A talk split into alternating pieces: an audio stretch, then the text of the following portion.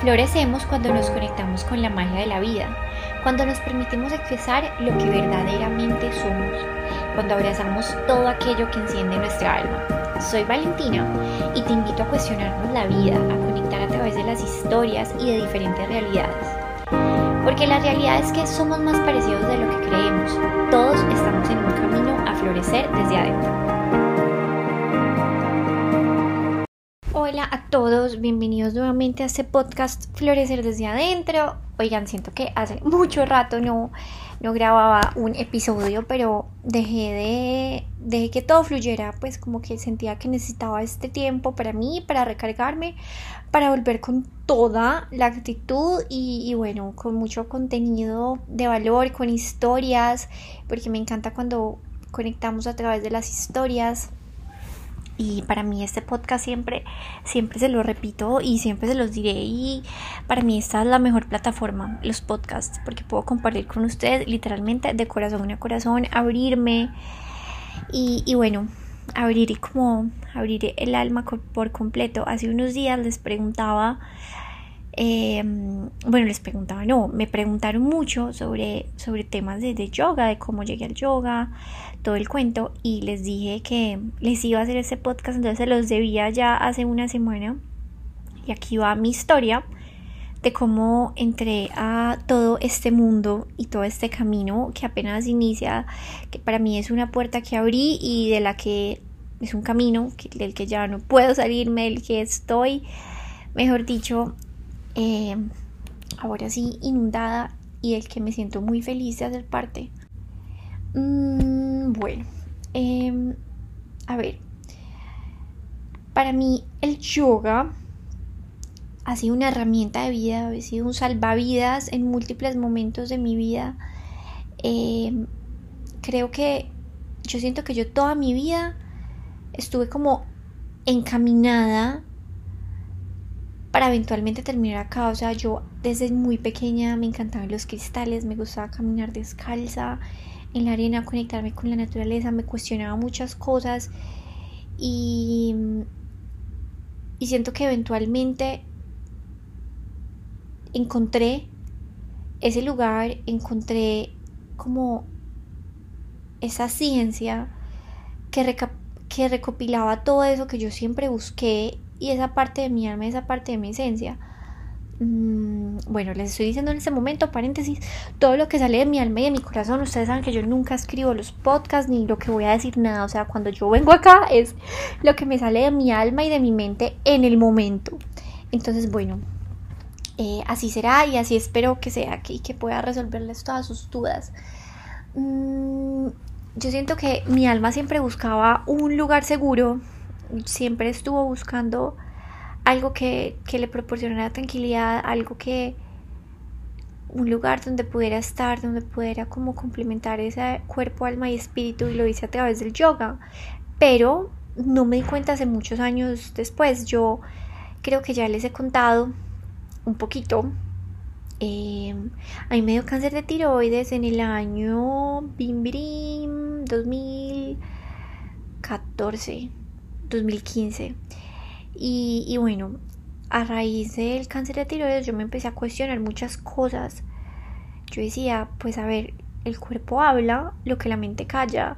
Hay algo que no cuadra acá y yo sabía muy en el fondo de mi corazón que yo era un momento de hacerme, de, encontrar respuestas, de empezar a encontrar esas respuestas.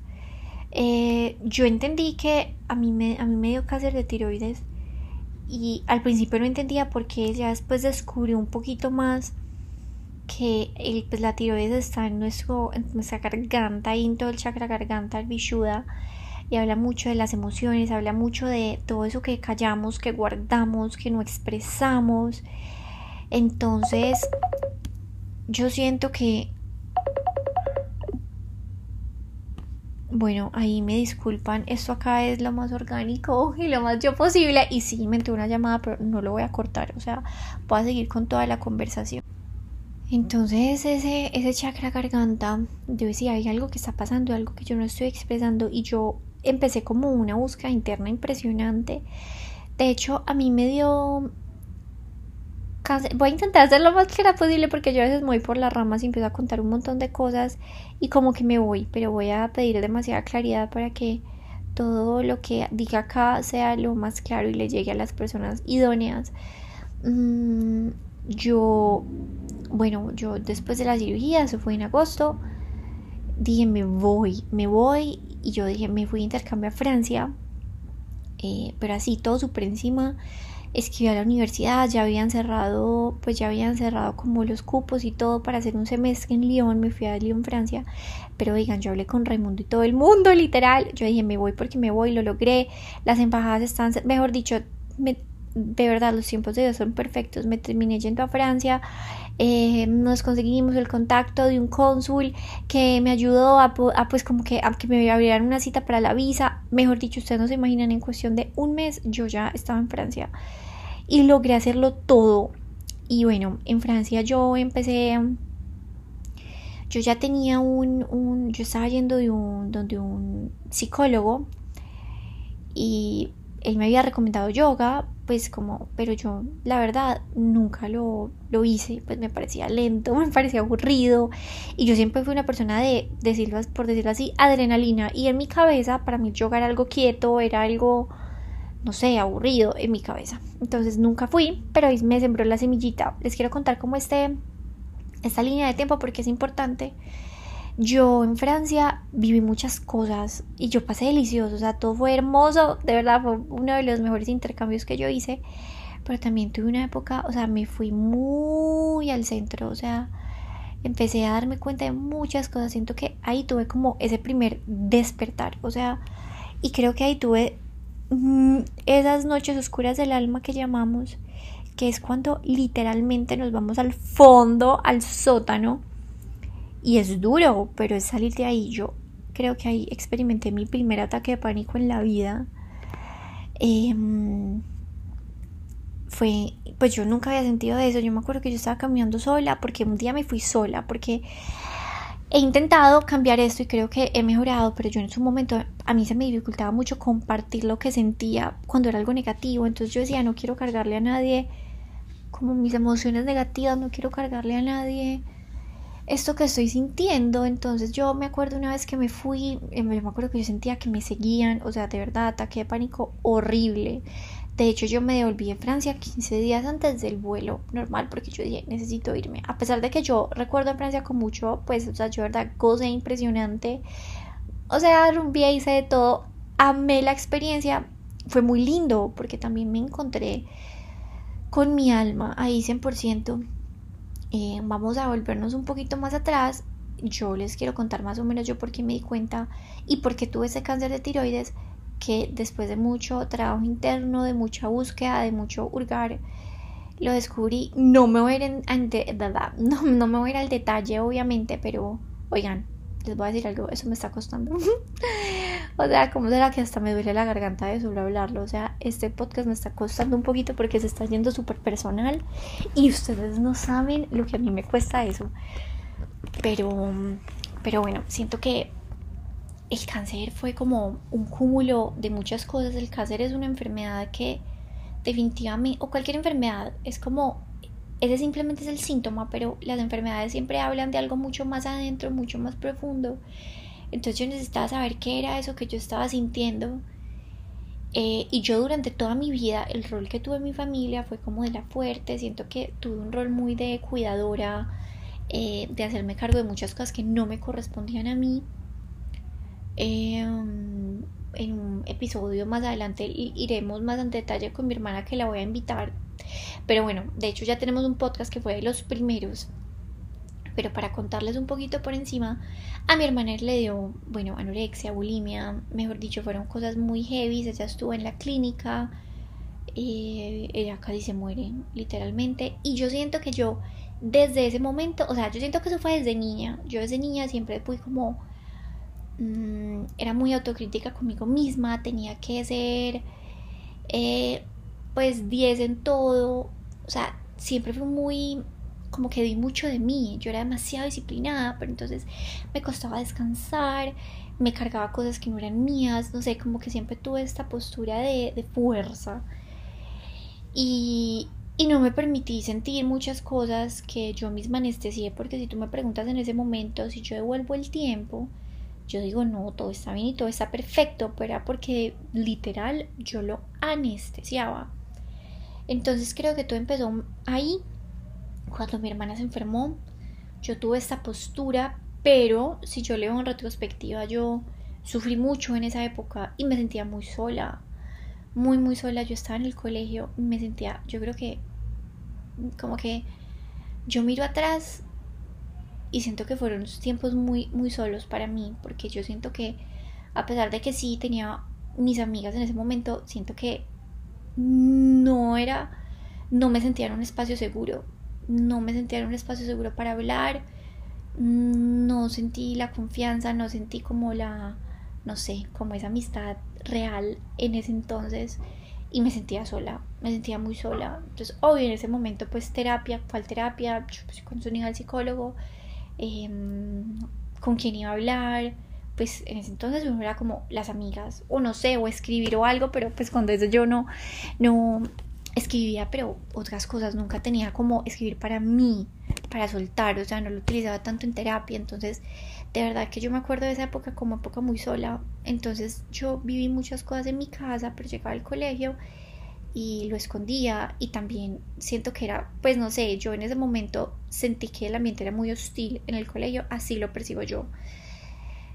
Em, no sé, o sea, les juro que salió hablo y me da de todo porque recordarlo, o sea, como que es lindo porque como que todo me trajo a la persona que soy hoy, pero, pero como que al mismo tiempo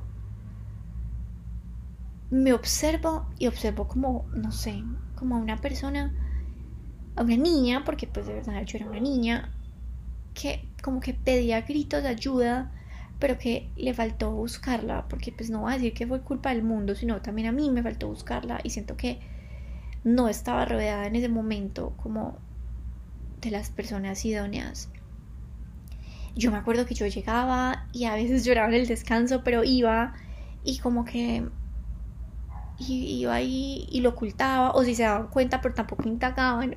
Pues como yo sé que también era, era, mi, era mi labor, entrar pues como de pronto buscar esos espacios, pero yo siento que no sé, no sé, me sentí muy, muy sola en ese momento. Y bueno, eh, ya ahí empecé como con esa coraza y empecé como a hacerme más fuerte. Em, más adelante pues mis papás se separaron, bueno, eso es otro cuento aparte que tampoco entra en detalle, pero también Valentina lo mismo, fuerte, fuerte, fuerte, fuerte. Y yo siento que yo sufría en silencio, pero era muy inconsciente porque yo de verdad lo ocultaba, pues no era como que tú me vieras y era triste, no, yo me sentía feliz. Porque, no sé, yo hacía ballet, yo como que tenía esta vida, como que todo súper bien, leía, no sé, como que me refugiaba mucho en los libros, además siento que también los libros y esta historia, y esto cuenta una historia. Yo me refugié mucho en los libros, yo a veces siento que yo por eso antes leía, bueno, yo todavía leo mucho, pero chiquita leía muchísimo más. Y era como que también yo lo buscaba como un escape de la realidad. Mm, y el hacer y el hacer, como que me escapaba de todo eso que yo vivía en mi casa. Y, mm, y bueno, ya, hasta que mi cuerpo habló, yo me di cuenta que tenía cáncer de tiroides porque en la universidad, en primer semestre, estaba, había como una jornada de donación de sangre y yo fui a donar sangre y me hicieron como un examen de rutina ahí pues rapidito de esos normales y me salió como algo que nada que ver y yo ven, voy a ir donde un internista porque yo era cero médico, cero nada y bueno, finalmente dije Em, voy a ir, voy a ir. Y bueno, nada, se dieron cuenta que tenía pues eh, un tumor que era maligno. Y de hecho lo tenía hace ya casi dos años. O sea, se me había empezado a desarrollar. Literal, es que es impresionante. O sea, el timing perfecto en todo ese tiempo y todas esas cosas que yo viví en ese momento se me empezó a desarrollar. Cuando me operaron, se dieron cuenta que había otro tumor cancerígeno, eran dos, pero el primero lo vieron, el segundo no. O sea, en verdad todo fue demasiado tiempo perfecto de Dios, todo se, se dio como tenía que darse y bueno, eh, el cáncer de tiroides en realidad no es muy agresivo, pero si tú no te das cuenta, pues puede serlo porque es muy silencioso y es asintomático. Eh, ¿Qué más les cuento? mm, me acuerdo que mi mamá tuvo que firmar algo porque le dijeron que yo podía quedar sin voz porque tenía el tumor súper cerquita a las cuerdas vocales, o sea, y tenía que firmar como pues como que pues acepta que este es el riesgo, o sea, no sé, fueron muchas cosas. Y bueno, eh, me pusieron a hecho terapia, eh, eso fueron como 15 días más o menos, en total pues como sin ver a nadie. Cuando eso no existía pandemia, no había pasado, entonces cuando eso era como ¡ah! el propio retiro espiritual era muy raro. Y ahí empezó todo, ahí empezó todo, yo siento que ahí empezó una semillita y para mí fue como el camino hacia ay, no sé, como un abrir de ojos y yo no cambiaría nada, nada, nada, nada porque fue tan hermoso, o sea, de no ser por eso yo no sé quién sería hoy. Eh, y bueno, eh, me devolví, pero vuelvo a la línea del tiempo, me fui a Francia. Eh, ahí fue, tuve momentos hermosos, pero muy al final fue mi noche oscura del alma, literalmente. Ataques de pánico, fue horrible. Yo volví, estuve acá un tiempo, después me fui para Londres. Em, del cual me devolví porque iba a hacer otra carrera en Londres.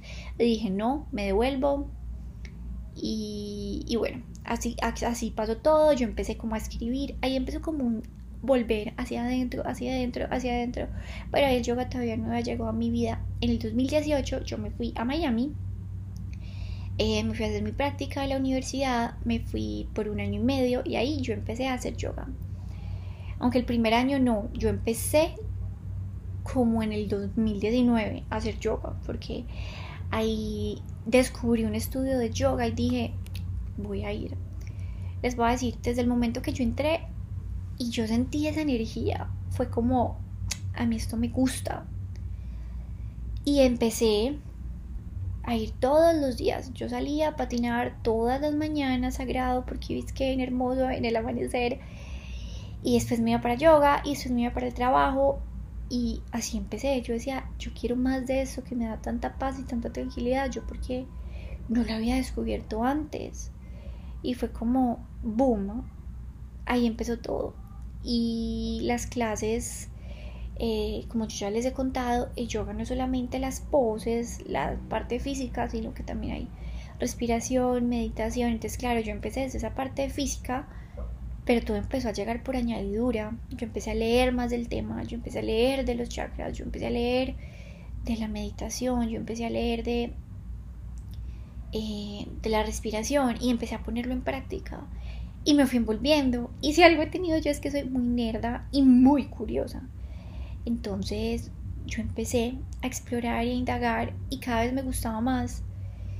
Y siento que empecé a sanar y también el proceso de sanación es darse cuenta que, que no todo va a ser color de rosas, que no todo es hermoso, pero que es absolutamente gratificante, que es absolutamente hermoso y, y que hay que ver los muchos de frente. O sea, para sanar uno de verdad tiene que hacer las paces con esos monstruos, mirarlos, cuestionarse y no vivir la vida en piloto automático, porque yo creo que todos los seres humanos a veces vivimos la vida piloto automático, pero después llega un día en que decidimos despertar, llega un día en que decidimos ver la vida y de una manera diferente. Eso no quiere decir como que, uy, no, ya, pues ya, no, iluminada, no, para nada. O sea, todo lo contrario.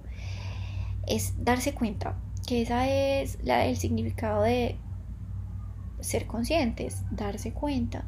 Yo ya me di cuenta y estoy en mi camino, como todos estamos en un camino diferente, pero este es el mío, el de encontrarme.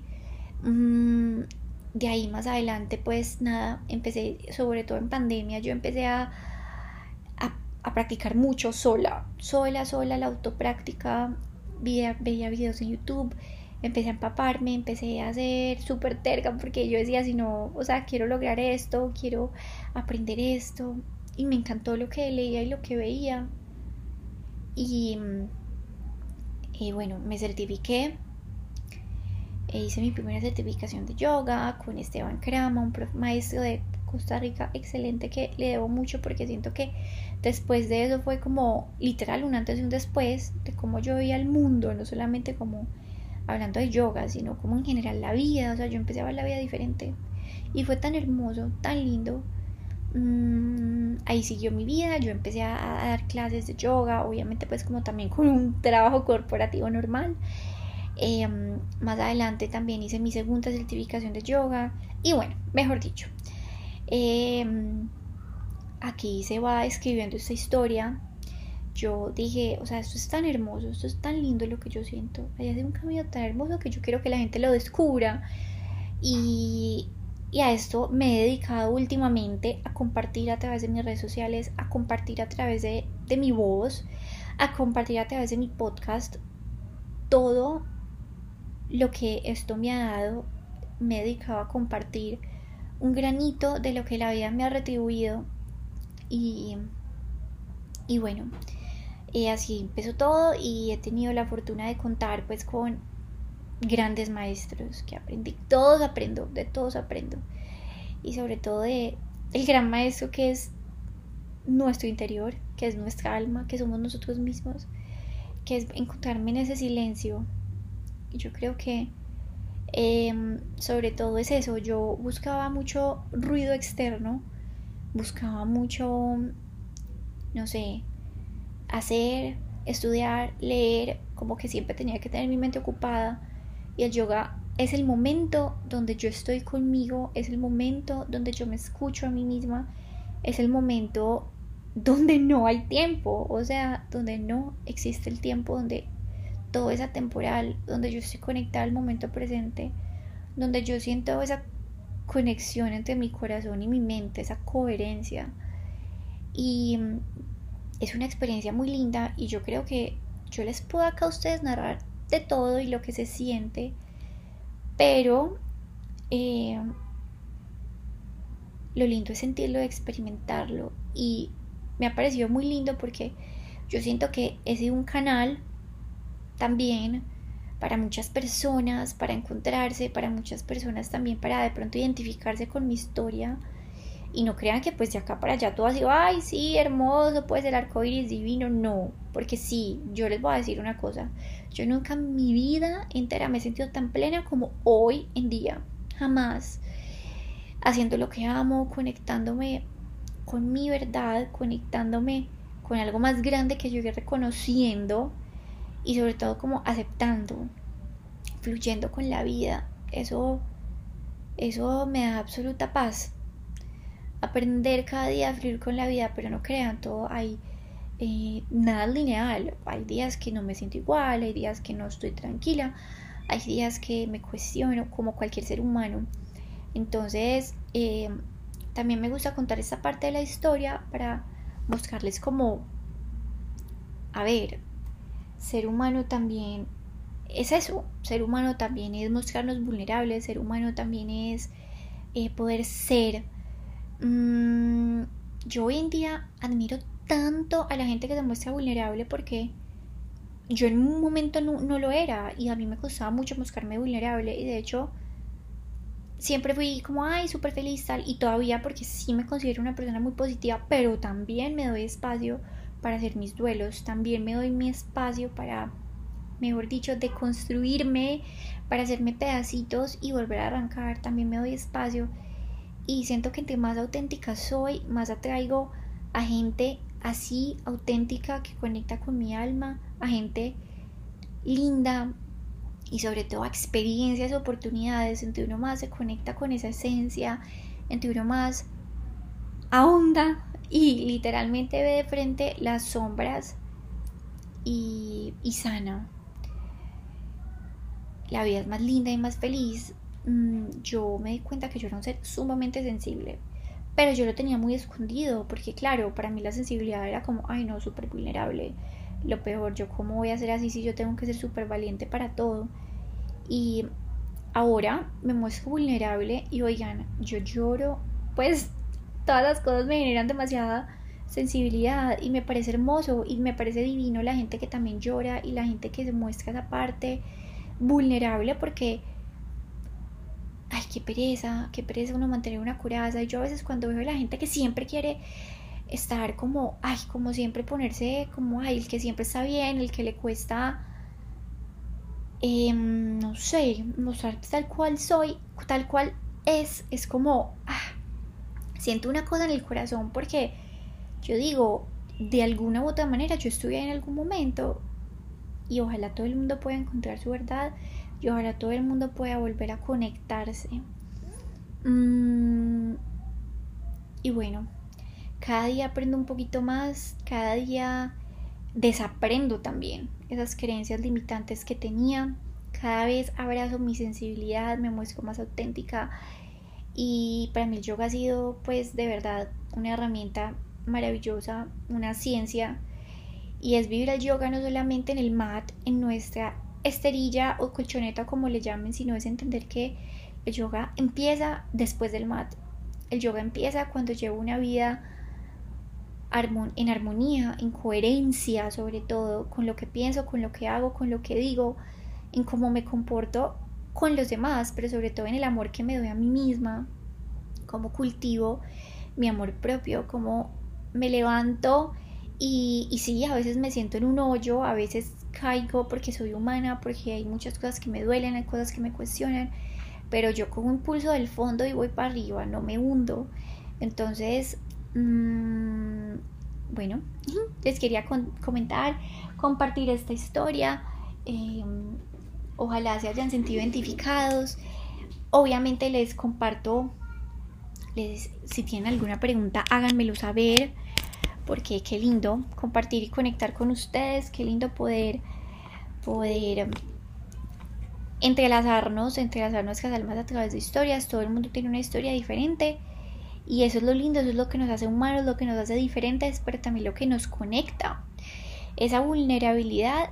Y yo creo que finalmente todos estamos como en un regreso a casa, eso es lo que yo siempre digo. Eh, Ramdas tiene una frase que dice como Em, we are walking each other home.